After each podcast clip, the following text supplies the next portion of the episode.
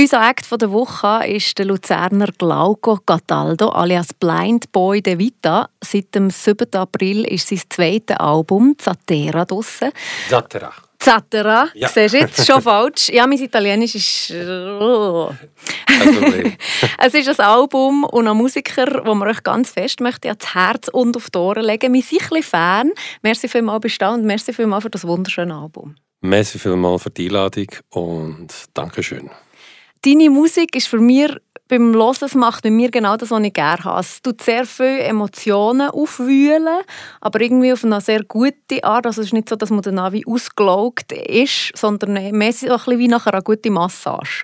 So ein bisschen aufgeweicht, aufgewühlt, aber auch sehr entspannt. Das ist eigentlich auch das, was ich bei mir spüre. Ja. das wäre jetzt eben meine Frage Was spürst du selber beim Musikmachen? Was macht es mit dir?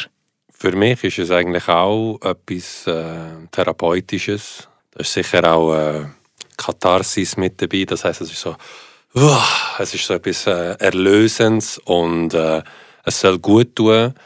Es tut mir gut und wenn es anderen gut tut, dann äh, es accomplished. Du hast auf diesem Album so ein deine Familiengeschichte aufgearbeitet. Das ist auch eine Migrationsgeschichte. Auch. Äh, deine Großeltern sind von Süditalien, so vom, vom Hacken von Italien mhm. äh, in die Schweiz Vom gekommen. Absatz. Genau. Wie ist es dazu gekommen, zu dieser Idee? Ähm, vor der Pandemie bin ich immer viel am Reisen so und es ist für mich auch so ein bisschen klar Welt entdecken, neue Kultur entdecken, aber auch ein bisschen Flüchten gewesen. Und dann irgendwann ist, äh, ja, habe ich so gefunden, ja, ich weiß eigentlich relativ wenig über meine eigene Kultur, also vor allem meine eigene Heritage, so Süditalien und alles. Und ja, warum mache ich Musik, woher komme ich? Und irgendwie sind die Fragen einfach auftaucht und dann bin ich dem nachgegangen, äh, weil ja doch die Migrationsgeschichte äh, eigentlich eine recht traumatische Geschichte ist, aber es ist immer so abgetan worden von meinen Verwandten, so, ja, wir, haben, äh, wir sind dann einfach weg und so, aber eigentlich haben sie ihre Kultur, ihre Brüche, ihre Sprache haben sie müssen wie zurücklassen, sind in einem anderen Land gewesen, mit einem anderen Rhythmus und alles und ja, ich habe mich dann gefragt, warum bin ich in der Schweiz aufgewachsen, warum bin ich nicht in Süditalien aufgewachsen, aber genau, nicht einfach nur wegen äh, finanziellen Schwierigkeiten und alles. Ich wollte dem genau nachgehen, warum bin ich so, wie ich bin und da bin ich dem diesen Geschichten habe ich ein bisschen, bin ich ein bisschen nachgegraben und habe Geschichten von meiner Großmutter gehört, von meinem Vater, der als erster Cataldo, das ist mein Familienname, ist reisen oder wie ist das für ihn gewesen, so nach 400, 500 Jahren irgendwie auf der Halbinsel und dann nachher rausgekommen und anderes gesehen. Genau, und äh, die Songs von meinem Album sind, ähm, nicht jeder Song ist ja so, aber es sind so ein bisschen wie so Kapitel oder so ein bisschen Time Travels, wo, wo zum Beispiel meine Großeltern entschieden haben, in die Schweiz auszuwandern, so der Moment. Oder wo mein Vater hat entschieden, zu reisen. Der Song Pampascione handelt von dem. Und äh, ich habe einen Song in meinem Stiefgroßvater gewidmet, Nonno Bigi. Das ist, äh, das ist dann die Geschichte von meiner Mom, so die Patchwork-Family-Geschichte, die auch sehr speziell war für die damalige Zeit in Süditalien. Und habe das einfach so ein bisschen wie, probiert, so wie Puzzleteile zusammenzusetzen, um ein bisschen verstehen, besser verstehen, wer ich bin und woher ich komme und hoffentlich, wohin ich kann gehen Wieso bist du selber nie auf Süditalien reisen oder so ein bisschen ferienmässig? Mal, ich bin jedes Jahr dort äh, ähm, in der Sommerferien mit der Family, aber das ist halt sehr äh, leger und man geht jeden Tag am Strand und das ist, ich will nicht sagen, es ist oberflächlich, es ist super. Ich habe immer meine Familie äh, gesehen, meine Cousins, äh, ein Großteil von meiner Familie ist noch dort. Aber ich, ich bin dann nie tiefer nachsuchen, so, ja, aber wie ist das denn genau gewesen und wie haben ihr es denn gemacht und warum und was haben ihr überhaupt genau geschafft? Also was haben ihr gemacht, als ihr in die Schweiz gekommen sind? Und ja, dann äh, ich, bin ich auf die Welt gekommen. Weil du bist nein, wirklich mit deinen Familienmitgliedern zusammengehockt und hast mal ein bisschen, also hast ein bisschen Interviews geführt? Ja, ja, ich habe es auch, auch gefilmt. Okay. und äh, ja, die Interviews mit meiner Großmutter sind manchmal ein bisschen schwierig gewesen. Nicht, weil sie schwierig da hat, sondern sie ist 99 Jahre alt. Krass, ja. Und mein Vater ist auch schon 70 und er hat dann so ein bisschen Pseudo-Translator gemacht. Ja. So gesagt, ja, weißt du, sie meint das und das und das. Und ja, irgendwie habe ich dann schon die Geschichten können wie zusammentragen und wirklich ein, ein besseres Bild von allem bekommen. Und das hat dann wie die Geschichte von meinem zweiten Album ein bisschen hergegeben. Wieso war dir das wichtig? Gewesen? Ähm, ich glaube, kennst du das Gefühl, wenn du wie, es ist wie eine Geschichte, ist unaufdeckt und am Anfang ignorierst du es und dann irgendwann siehst du es immer wieder und denkst so, irgendwie kann ich nicht weiterfahren, wenn ich nicht weiß, was das ist. Und äh, das Gefühl einfach so, ja, irgendetwas ist unaufdeckt, irgendetwas, warum, warum sind, warum fühle ich mich anders, manchmal in gewissen Situationen, oder? Zum Beispiel.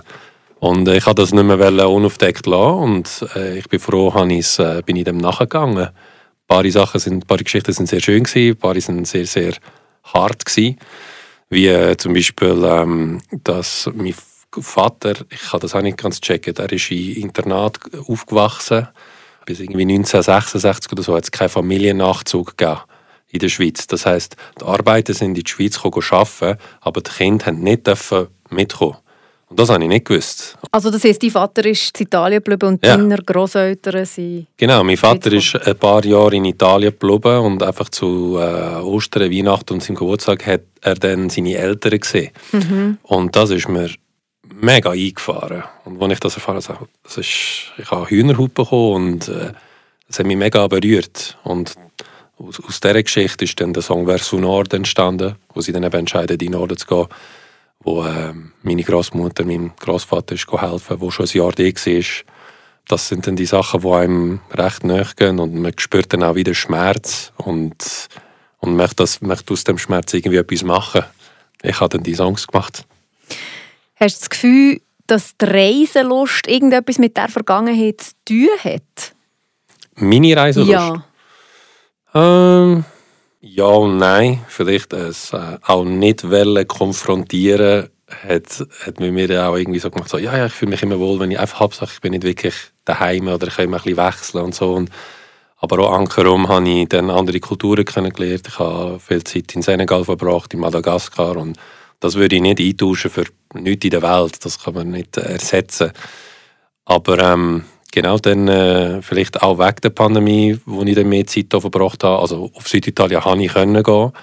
Und das ist so das meiste, wo ich auch können reisen so in dieser Zeit. Und dann äh, sind die Fragen halt aufgekommen. Ich weiß jetzt nicht, ob so die Migrationsgeschichte wirklich einen Zusammenhang hat mit meiner Reiselust, aber mein Vater ist äh, ein sehr neugieriger Mensch und ist gerne reisen. Er ist die ganze Welt reisen. Also vielleicht habe ich es auch ein bisschen von ihm geerbt. Was man ja auch viel so gehört von Familien mit Migrationsgeschichte, dass das so einen Einfluss hat auf zum Beispiel, wie sie sich definieren im Neuland. Also, dass sie zum Beispiel sehr, sehr arbeitswillig sind oder ganz viel leisten, um irgendwie drin einpassen oder so, so, so Charaktereigenschaften, die mhm. sich dann wie so durch die ganze Familie ziehen. Hast du das auch beobachtet bei dir, Familie? Ich habe das äh, bei meinem Vater beobachtet, definitiv, weil er hat so ein bisschen eine Tellerwäscherkarriere gemacht, irgendwie angefangen im Möwenpick in Baden, also Tellerwäscher und dann nachher sich langsam aufarbeiten, quasi äh, hat können studieren und arbeiten gleichzeitig bei der Bromboveri, damals, wo äh, Arbeiter aufgenommen hat und dann äh, hat er sich so wie aufgearbeitet oder weiter ausgebildet zum Maschinenbauzeichner, ein Architekt, Hochfrequenzinstallation, das heißt einfach Internet, äh, Telefon, bla bla. Ich habe das bei ihm beobachtet. Ich, für meinen Teil, ich bin jetzt schon die zweite Generation, das heißt, ich bin eigentlich schon recht integriert. Ich bin hier geboren und aufgewachsen, meine Muttersprache ist zwar Italienisch, aber ich würde sagen, jetzt, ich kann fast besser Deutsch als Italienisch, weil ich es einfach mehr brauche. Und bei mir, ich habe schon einen, einen Ehrgeiz, aber ich werde mich jetzt schon nicht wegen dem kaputt machen oder etwas. Und äh, ich bin jetzt das erste alles am so aufmachen quasi.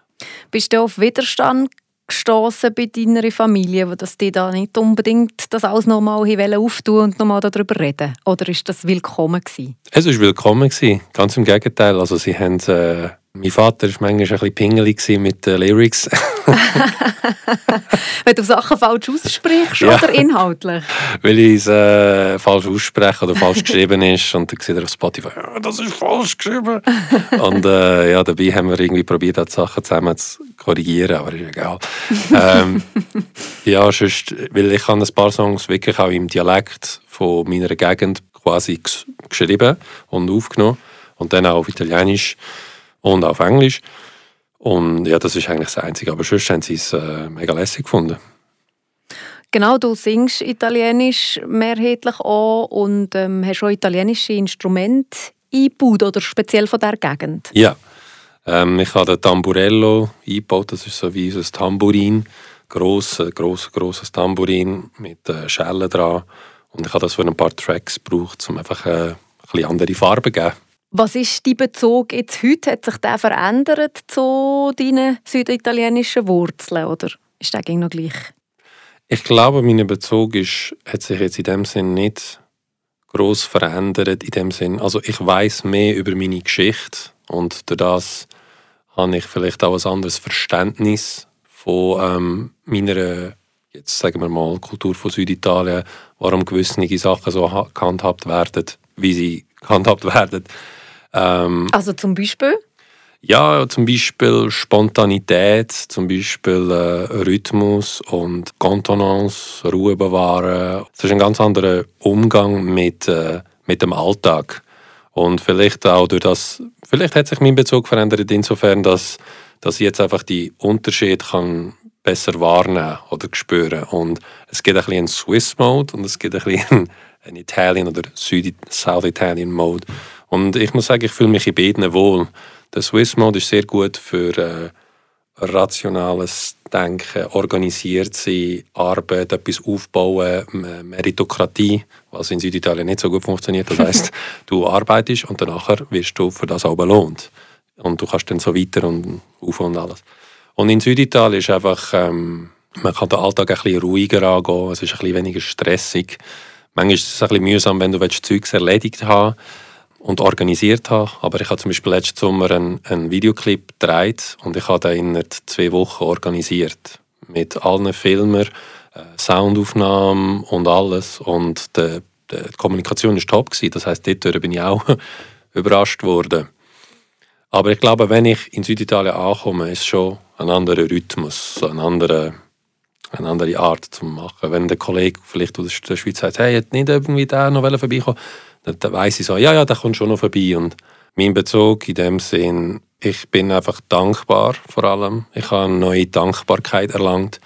Ich habe es ein bisschen so hingenommen, so, ja, ich bin da und ich darf ein bisschen Musik machen und ich kann ein bisschen das machen. Und, aber ich bin enorm dankbar jetzt, nachdem ich alle die Geschichten so wie ein bisschen zusammengetragen habe und jetzt auch weiss, was sie auf sich genommen haben, dass sie mir so ein Leben haben können bieten, so einen Start ins Leben. Das ist ein Privileg. Und das heißt, der Bezug in dem Sinn hat sich verändert, dass ich wirklich auch eine enorme neue Dankbarkeit erlangt habe. Das ist ja jetzt eigentlich ein mega schönes Zeitzeugnis von deiner Familie, jetzt das Album, so die ganzen Geschichten. Und auch dein Name ist ja eigentlich auch so ein bisschen von deinem Großvater, oder? Genau. Der Name von meinem äh, Stiefgroßvater war De Vita. Und Blind Boy ist wie ein ein Namenanhängsel, wo viele Blues-Sänger vor 100 Jahren in den USA hatten. Das heißt Blind Lemon Jefferson oder Blind Willie Johnson. Und weil ich auf einmal auch blind bin, habe ich gefunden, ich tue das einfach zusammen, weil das sind auch so Geschichtenerzähler, Gitarristen, Sänger gewesen. und das bin ich ja auch.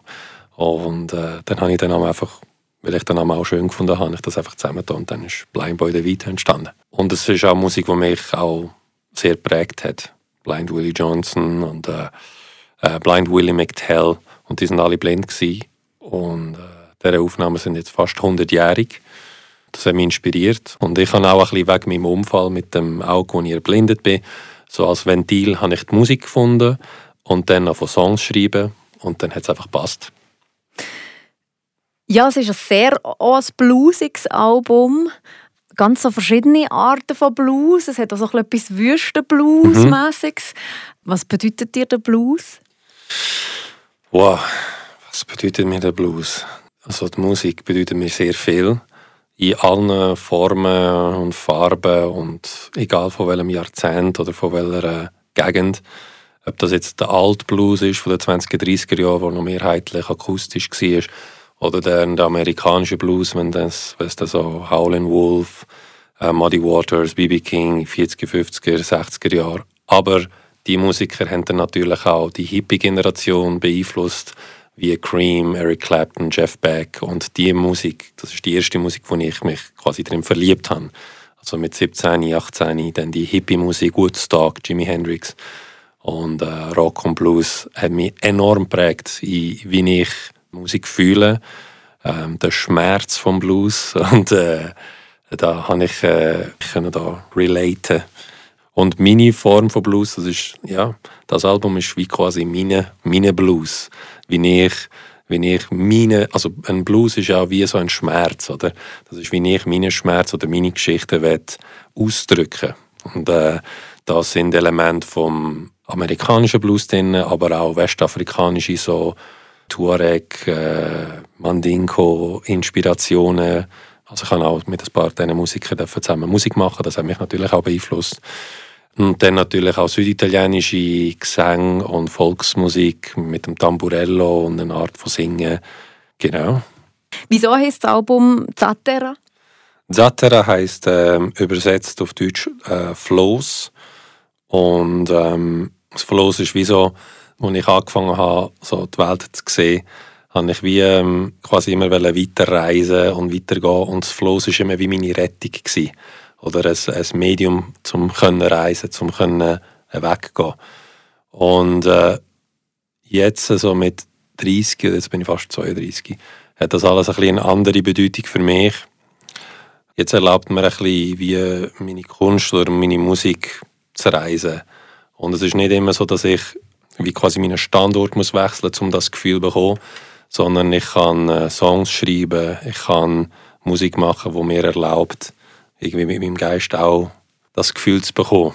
Und äh, das ist eine von diesen Interpretationen, aber es gibt verschiedene. aber äh, das ist das Gefühl, das ich bekomme. So, ich bin auch ein bisschen mehr angekommen, habe ich das Gefühl, und habe nicht mehr so das Bedürfnis oder die Angst, irgendwie immer wegzugehen, sondern ich bin jetzt mehr bei mir und äh, dank meiner Musik kann ich dann vielleicht auch weiterreisen.